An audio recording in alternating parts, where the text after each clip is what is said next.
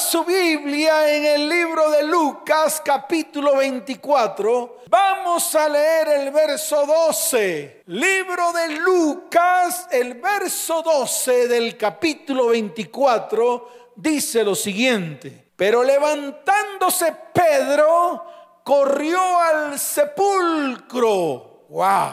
Y cuando miró dentro, vio los lienzos solos y se fue a casa maravillándose de lo que había sucedido. Amén y amén. Yo le quiero complementar algo a esta palabra. No solamente debemos maravillarnos, debemos comenzar a aplicar lo que Pedro vio. ¿Y qué vio? Vio que el Señor no estaba en la tumba. La tumba estaba vacía. Escuche bien. Y juntamente con el que resucitó de entre los muertos, tú y yo tenemos que resucitar. Y se lo vuelvo a repetir. Tú y yo tenemos que resucitar juntamente con aquel que resucitó de entre los muertos. Amén y amén. ¿Cuántos dicen amén? ¿Cuántos dicen amén? Démosle fuerte ese aplauso al Señor. Fuerte ese aplauso al Señor. Ahora, yo estoy seguro que muchos de los que están ahí comenzaron su vida cristiana llena de sueños, llena de anhelos, con la certeza de que algo bueno iba a pasar en nuestras vidas. Por lo menos cuando yo me convertí al Señor, llené mi vida de expectativas. Es más, me comenzaron a decir una cantidad de cosas que yo las creí. Cosas como Dios te va a bendecir mucho. Cosas como Dios va a hacer cosas grandes en tu vida. Cosas como si sirves al Señor, muchas cosas buenas te van a suceder. Y yo lo creí. Es más, me llené de sueños. Es más, soñé con una familia perfecta. Soñé con unos hijos perfectos. Soñé con mi cónyuge convertida perfecta. Así de sencillo. Pero al transcurrir del tiempo, muchas cosas comenzaron a desmoronarse. Sí, se lo digo con toda certeza. Comenzaron a desmoronarse. Muchas cosas sucedieron. Enfermedad, persecución, deshonra, pecado, maldición. Y muchas veces, escuche bien, muchas veces nuestra fe comenzó a amainar. Sí, así como lo oyes, porque nos ocurren muchas cosas y la fe no da para tanto.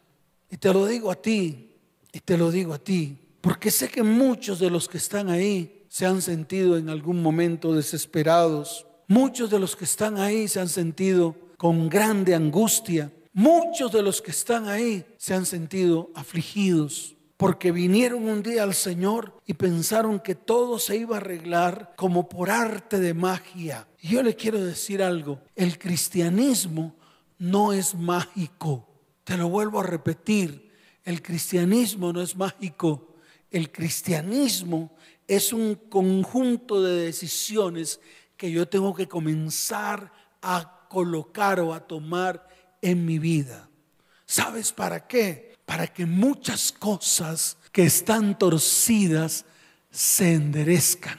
Y nosotros no tenemos la capacidad de enderezar. Y como no tenemos la capacidad de enderezarlas, entonces tenemos que acudir al Señor para que Él sea el que enderece los pasos o enderece todo lo que esté torcido. Muchas veces lo enderezará a punta de martillo. Otras veces la enderezará con pinzas, con estirones. Pero muchas veces va a tener que colocar candela en eso que está torcido para poderlo enderezar. Y eso es lo que muchos de nosotros no hemos pensado. Llegamos a la vida cristiana y pensamos que todo se soluciona. No, ahí es donde tenemos que comenzar a poner firmeza en nuestra vida cristiana. Ahí es donde tenemos que ceñirnos los calzones. Ahí es donde tenemos que ceñirnos los lomos y ponernos firmes delante de la presencia del Señor. Y escuche, esto no solamente le ocurrió a usted. a muchos de nosotros y a muchos personajes bíblicos. Por ejemplo, Moisés. Le voy a mostrar cómo algunos personajes bíblicos han vivido peores cosas que la que usted ha vivido. Pero déjeme decirle algo. Dios siempre cumplió las promesas que le hizo a esos personajes bíblicos, así como también te va a cumplir la promesa a ti y también te va a cumplir la promesa a ti. Mire lo que está escrito en el libro de Números capítulo 11, desde el verso 14 hasta el verso 15. Dice la bendita palabra del Señor. No puedo yo solo soportar a todo este pueblo que me es pesado en demasía. Y si así lo haces tú conmigo, yo te ruego que me des muerte. Eso lo dijo Moisés. Salió de la boca de Moisés. En el momento en que el pueblo estaba pidiendo alimento, estaba pidiendo carne, estaba pidiendo comida. Pero escuche bien, Dios dio la solución. Y esto mismo que dijo Moisés acá, yo se lo he dicho al Señor. ¿Por qué? Porque Dios colocó un propósito en nosotros a través de Malaquías capítulo 4, verso 6. Y nos dijo, he aquí yo haré volver el corazón de los padres hacia los hijos y el corazón de los hijos hacia los padres. ¿Usted cree que ha sido fácil? ¿Usted cree que la labor como pastor para que esta palabra se cumpla en vidas, en familias, en descendientes, ¿usted cree que ha sido fácil? Ha sido una lucha, ha sido una guerra, pero ¿sabes qué? A pesar de todas las dificultades, todavía seguimos firmes haciendo lo que Dios nos ha mandado hacer. Entonces yo te digo a ti, que a pesar de las dificultades y de todo lo que estás viviendo, no te preocupes. Dios está ahí y Él va a empezar a obrar en medio de tu vida, tu hogar, tu familia y tu descendencia. Pero tú lo único que tienes que hacer es ponerte firme. ¿Cuántos se van a poner firmes? ¿Cuántos dicen amén? Ahí veo muchas manos levantadas. Mire, sigo con otro ejemplo, el caso de Elías. En Primera de Reyes, capítulo 19, verso 4. Se lo voy a mostrar en la palabra para que usted lo vaya entendiendo, para que usted vea cómo muchos de los hombres de Dios padecieron, quisieron morir, pensaron que sus tareas eran muy pesadas y al final Dios les dijo, tranquilo, no te preocupes, yo te soluciono todo. En el libro de Primera de Reyes, capítulo 19, verso 4, mire lo que dice la palabra. Y él se fue por el desierto un día de camino y vino y se sentó debajo de un enebro y deseando morirse, dijo, basta ya, oh Yahweh, quítame la vida, pues no soy yo mejor que mis padres. Basta ya, oh Yahweh. ¿Cuántos de los que están ahí han exclamado lo mismo? Basta ya, no aguanto más, estoy hasta aquí, no sé qué hacer. Yo también lo he dicho, también he levantado mis manos, también he clamado y le he dicho al Señor,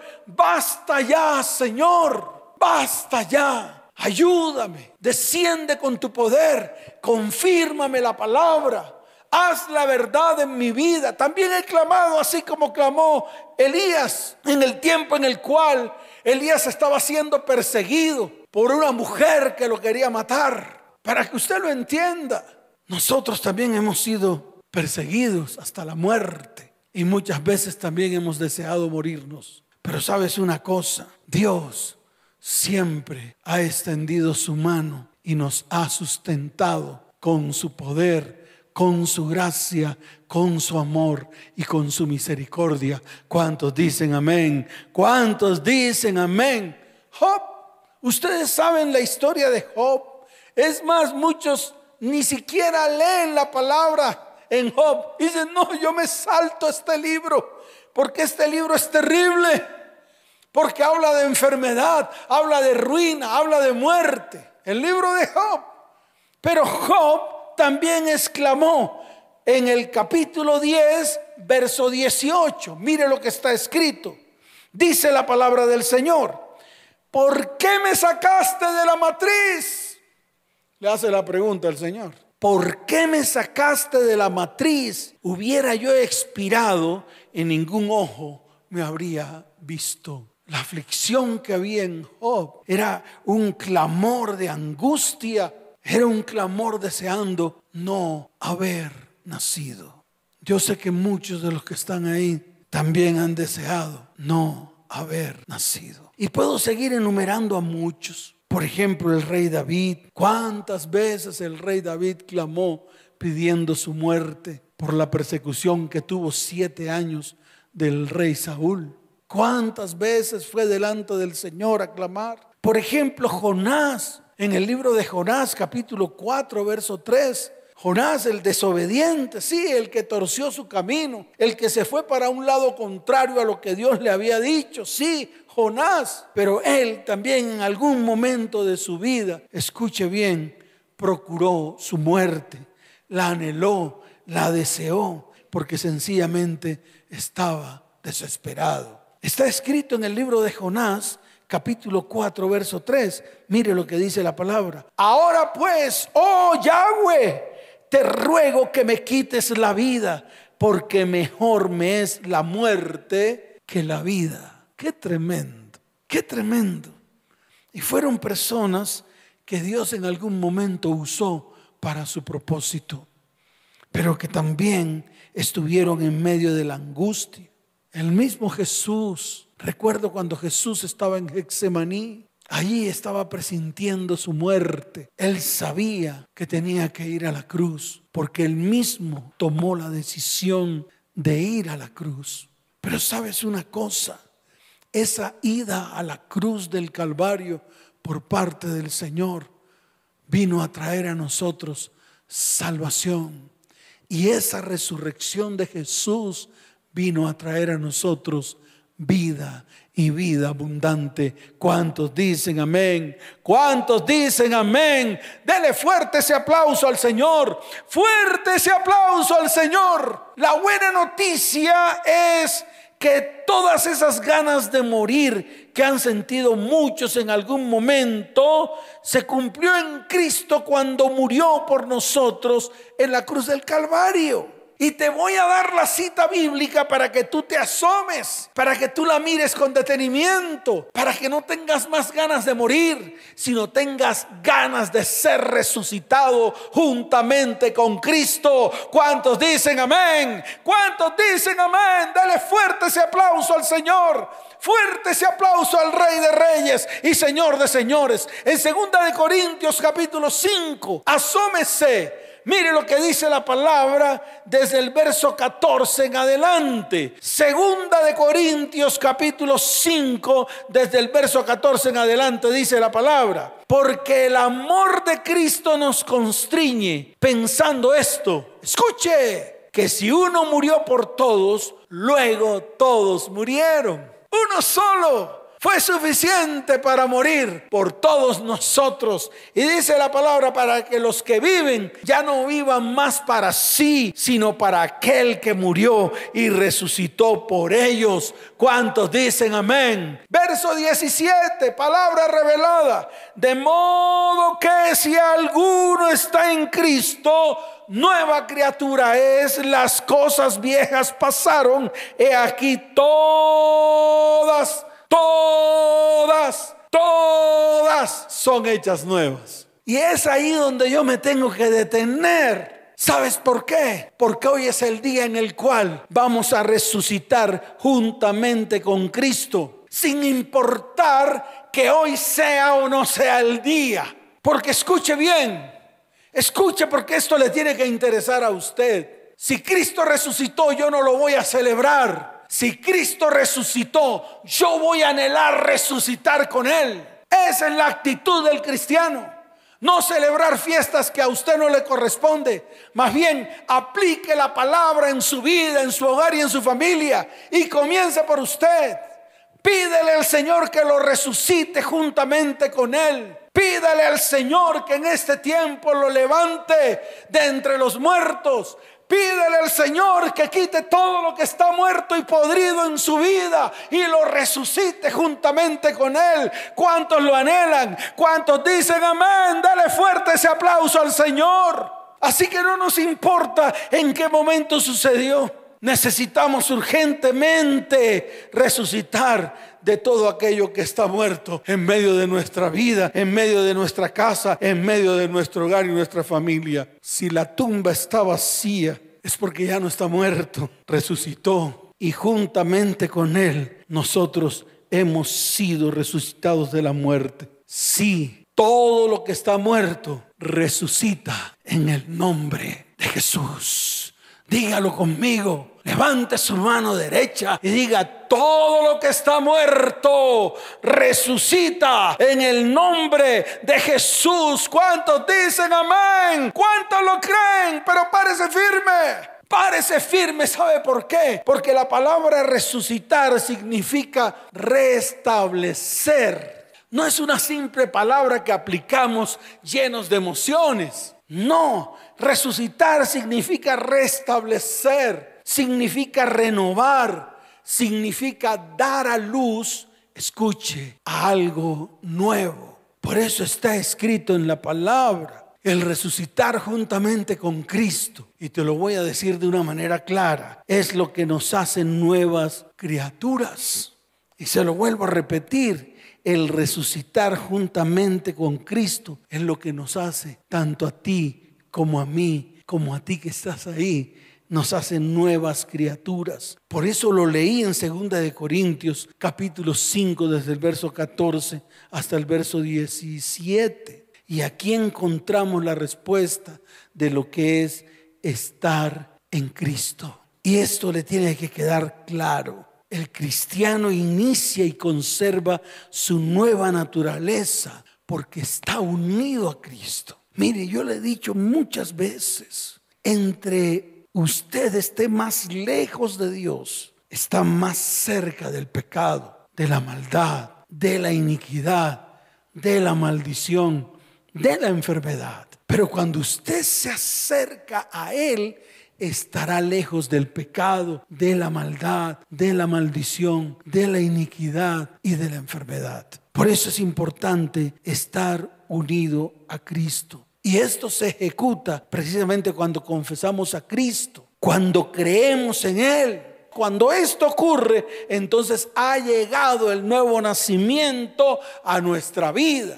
Y yo le quiero decir algo, comience por usted. Yo quiero que sea con mi familia. Comience usted, que usted sea el ejemplo de esa nueva criatura llena del Espíritu de Dios dejando todo lo que está muerto a un lado, dejando ese pasado a un lado, dejando todo aquello que tal vez le causó daño atrás. No puede seguir avanzando en su vida llevando las cargas del pasado. No puede seguir avanzando en su vida llevando la carga de la enfermedad, la carga de la maldición, la carga de la iniquidad, la carga del pecado. No puede seguir. Usted tiene que parar.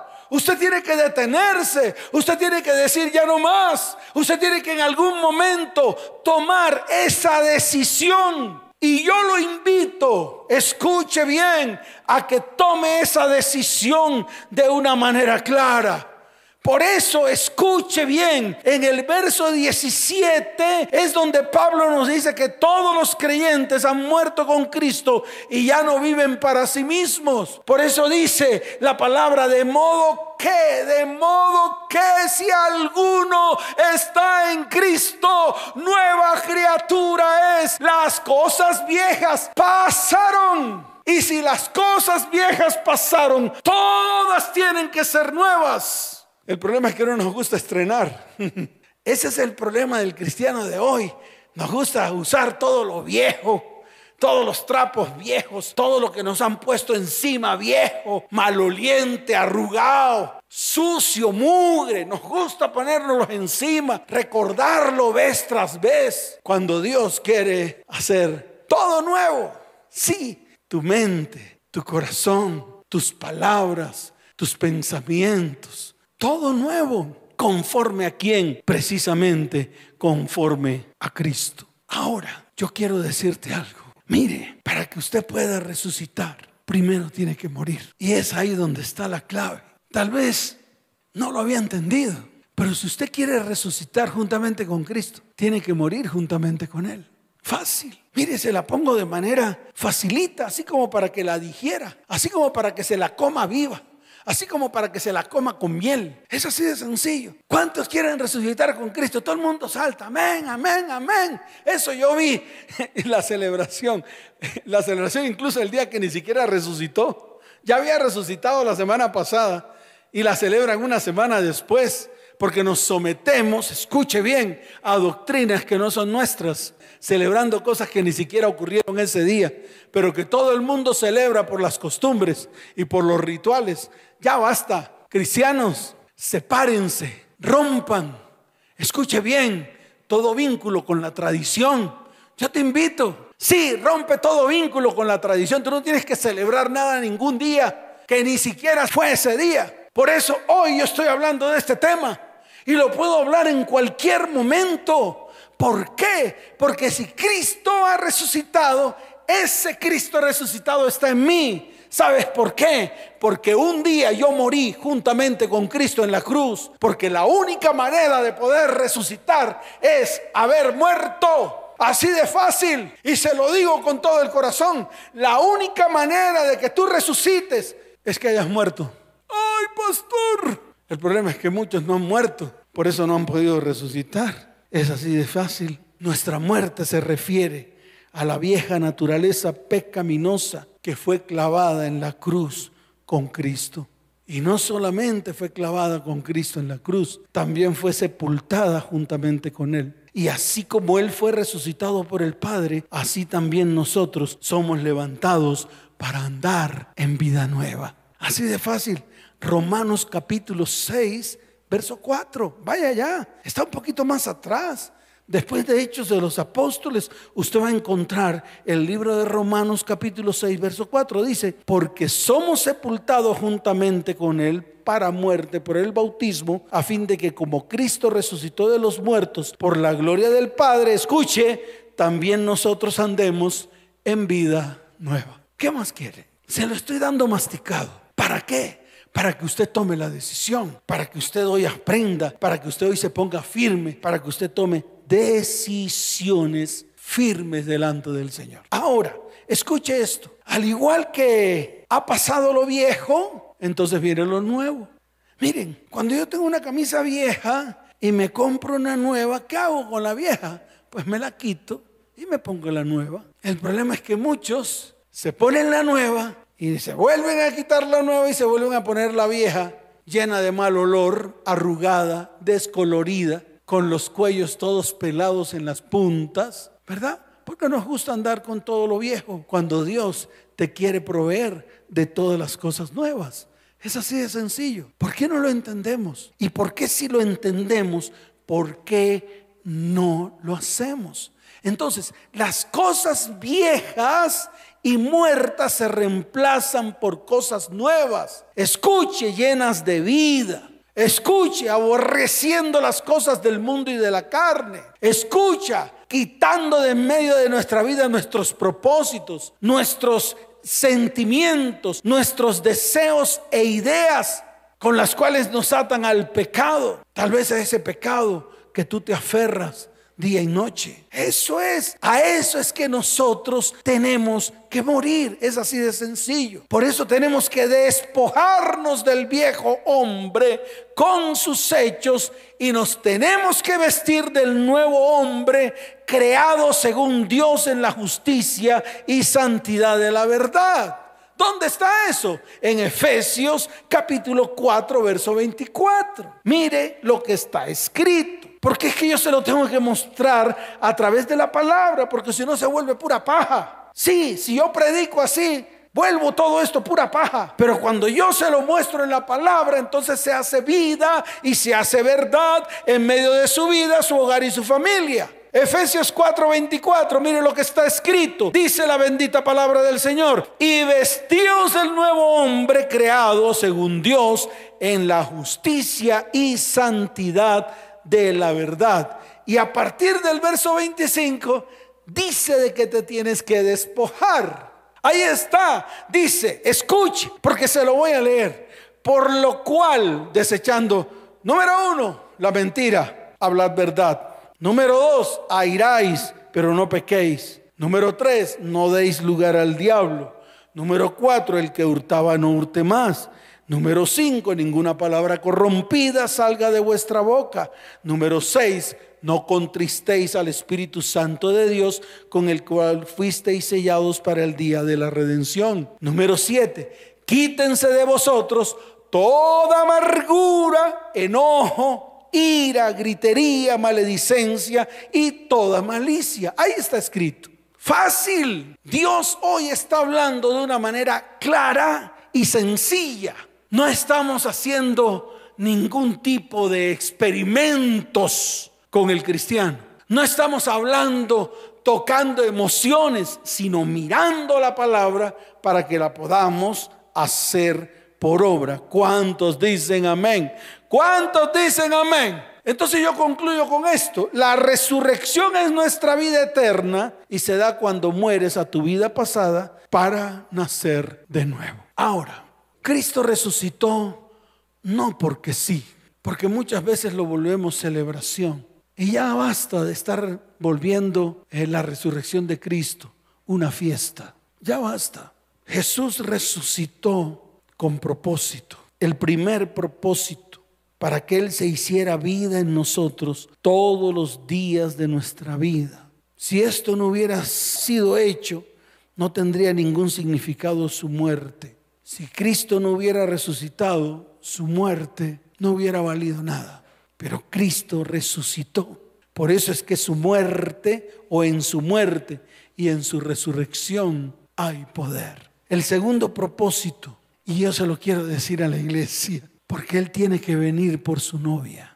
Él resucitó para venir por su novia, por su iglesia. De lo contrario, ¿cómo podría venir? Él resucitó porque va a venir por su amada, por su iglesia. Y esto te incluye a ti y me incluye a mí. Entonces te lo vuelvo a repetir. Jesús resucitó no para que hiciésemos fiesta, ni brincáramos, ni gritáramos. No, no, no, no. Él no resucitó para eso. Él resucitó para cumplir propósitos. Y esos propósitos, escuche bien, se van a cumplir. ¿Sabes por qué? Porque Él mismo lo declaró con su boca. Él mismo lo declaró con sus labios. Y cuando yo digo que lo declaró, quiere decir que Él lo va a cumplir. Porque Él no es hombre para mentir, ni hijo de hombre para que se arrepienta. Él dijo y no hará. Vamos a colocarnos en pie. Colócate en pie. Sí, tú con toda tu familia, tus hijos, tu cónyuge. ¿Sabes por qué? Porque vamos a mirar qué es lo que está muerto en tu vida. Vamos a mirarlo. Y a la luz de la palabra vamos a llevar todo lo que está muerto a la cruz del Calvario. Es así de fácil. Y sabes una cosa, hoy Dios ha declarado sanidad sobre su iglesia. Por eso te quiero hacer una pregunta, ya que estás allí de pie, ya que estás allí con los tuyos, ya que estás ahí con tu cónyuge o con tu familia, yo te hago una pregunta. ¿Qué es lo que está muerto? ¿Qué está muerto en tu vida? ¿Qué está muerto en tu hogar? ¿Qué está muerto en tu familia? ¿Qué está muerto en tu descendencia? ¿Tu cuerpo? ¿Hay enfermedad? ¿Tu cuerpo se está pudriendo por causa de la enfermedad? Hay opresión, has hallado maldición, pecado, iniquidad. ¿Qué hiede en tu vida? ¿Qué está muerto en tu vida que ya hiede? ¿Qué hiede? Tu hogar, tu familia, tus hijos. Hoy es el día de levantar las manos para poder ir delante del Señor, para que puedas resucitar juntamente con Él, para que tus sueños vuelvan a resucitar Sí, aquellos que se murieron con sus sueños porque no pudieron cumplirlos, porque tal vez en este largo proceso que llevamos, este largo proceso de angustia, este largo proceso en el cual está el mundo entero, detuvo nuestros sueños mas yo le quiero decir algo, en medio de todo lo que está sucediendo, nos vamos a levantar porque hoy es un día para resucitar juntamente con Él. ¿Cuántos dicen amén? Por eso te pregunto, ¿qué sueños murieron? Que muchas veces has pensado que ya no hay nada más para ti. Recuerda que donde está el Espíritu Santo, allí hay libertad. Colócate en pie, levanta tus manos al cielo, porque hoy es un día especial. Ve a la cruz y allí donde está Cristo, en la cruz, allí también tú vas a morir juntamente con Él. ¿Sabes para qué? Para que seas resucitado juntamente con su resurrección. Porque si no mueres, no puedes resucitar. Porque aún estás vivo en tus propias cosas. Ahora muere tal vez esas cosas. Muere a todo lo que está podrido, a todo lo que está dañado. Deséchalo en tu vida. Cierra tus ojos, llévalo a la cruz. Ahora, en el nombre de Jesús, enfermedad, no te preocupes. Escuche bien, Cristo llevó nuestra enfermedad. Está escrito en el libro de Isaías, capítulo 53. Hoy es el día de creer. ¿A qué más le has creído? ¿A los hombres? ¿A las doctrinas? Ahora créele a la palabra. Créelo a lo que un día Dios mandó a escribir. Y escuche bien, lo que mandó a escribir se profetizó y lo que se profetizó se cumplió. Y hoy se va a cumplir en medio de tu vida, tu casa, tu hogar y tu familia. Y yo te quiero hacer esta pregunta que está en el libro de Isaías capítulo 53, verso primero dice, ¿quién ha creído a nuestro anuncio y sobre quién se ha manifestado el brazo de Yahweh? ¡Wow! Levanta tu mano y dile, Señor, manifiesta tu poder. Levanta tu voz y dile, Señor, manifiesta tu poder. Extiende tu brazo sobre mi vida. Levántame en este tiempo. Señor, hoy es el día en el cual voy a la cruz del Calvario allí donde nuestro Señor fue despreciado y fue desechado entre los hombres. Ese varón en la cruz del Calvario que sufrió nuestros dolores, que experimentó quebranto. Señor, hoy no escondo mi rostro de ti. Hoy voy delante de ti porque quiero morir a mis pasiones, a mis deseos carnales, a mi enfermedad. Hoy voy a la cruz del Calvario, voy a morir a las persecuciones del hombre, porque sé que tú vas a extender tu mano de misericordia y de bondad.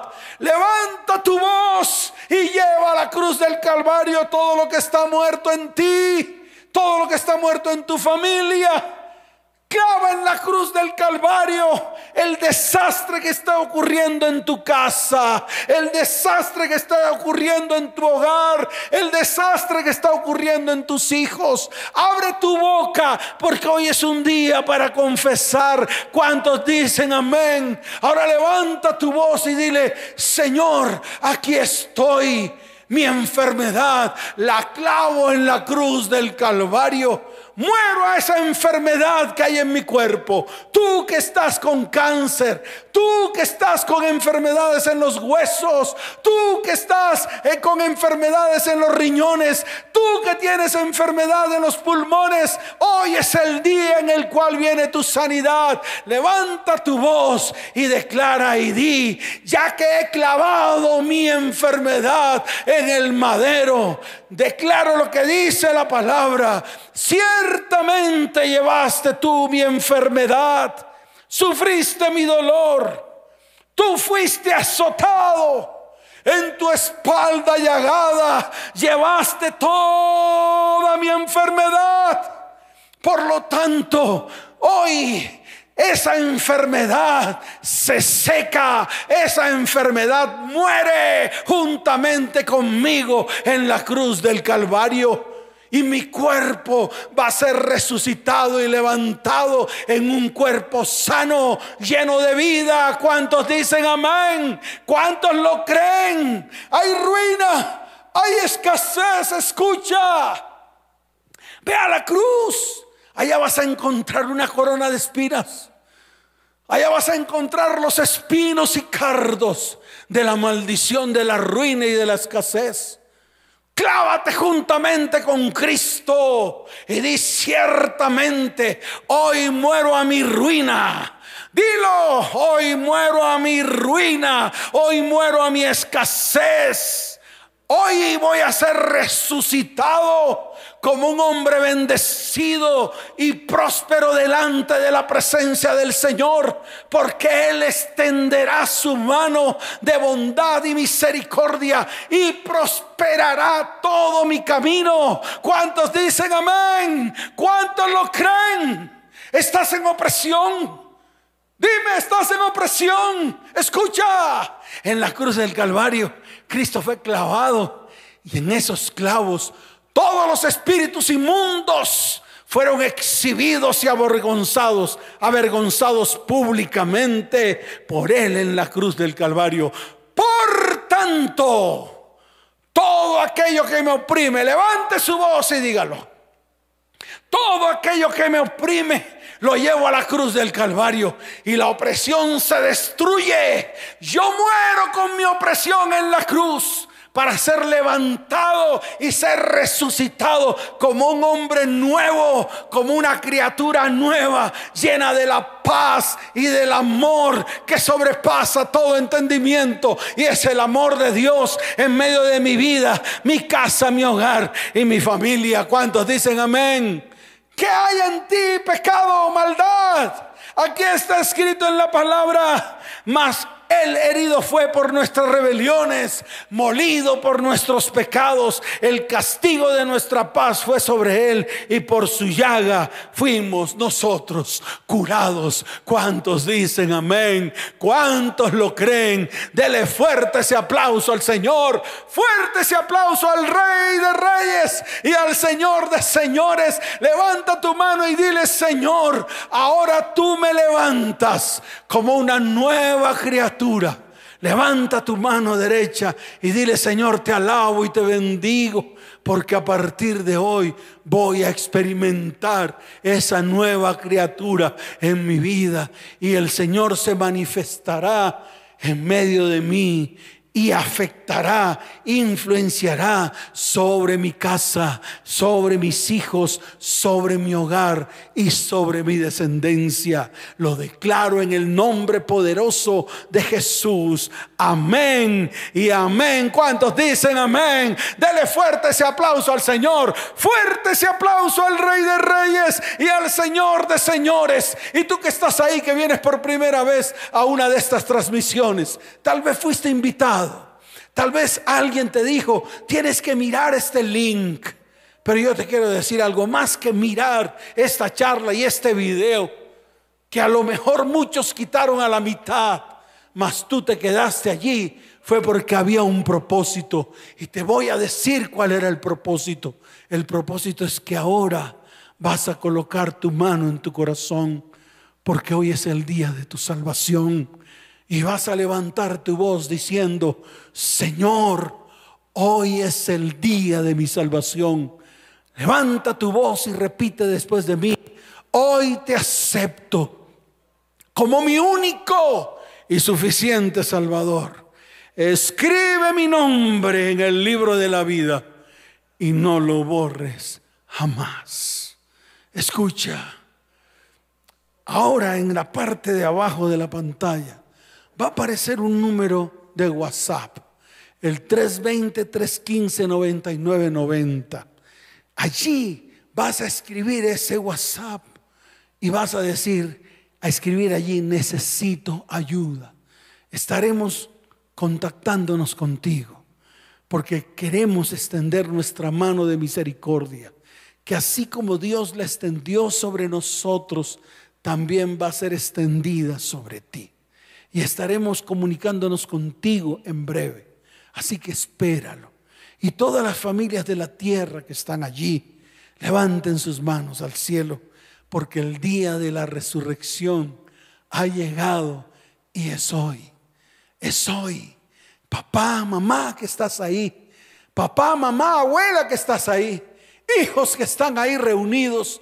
Mamás, coloquen sus manos sobre las cabezas de sus hijos y declaren, digan, mis hijos resucitarán en el nombre de Jesús, resucitarán juntamente con Cristo, porque son nuevas criaturas según Dios. Hoy lo declaro en el nombre de Jesús. Dígalo con autoridad. Usted, usted mujer que tiene a su cónyuge, a su cónyuge allí al lado, coloque su mano en su cabeza y dígale, hoy resucitas en el nombre de Jesús, hoy resucitas juntamente con Cristo en el nombre de Jesús. Y ahora levanten sus manos al cielo, los voy a bendecir. Padre, bendice a tu iglesia. Padre, hoy te doy gracias por esta palabra que trajo vida y vida abundante a hogares, a familias y a descendientes. Señor, te pido que lo sostengas con tu mano derecha a cada hogar y a cada familia. Y te pido, Señor, que te muestres en este tiempo con milagros, sanidades y prodigios, hasta tal punto que podamos dar testimonio de todo lo que tú estás haciendo en medio de nosotros. Padre, yo te doy gracias por las familias de la tierra y las bendigo en el nombre de Jesús. Amén y amén. Los amo con todo mi corazón. Que Dios les bendiga, que Dios les guarde. Les amo. Chao, chao.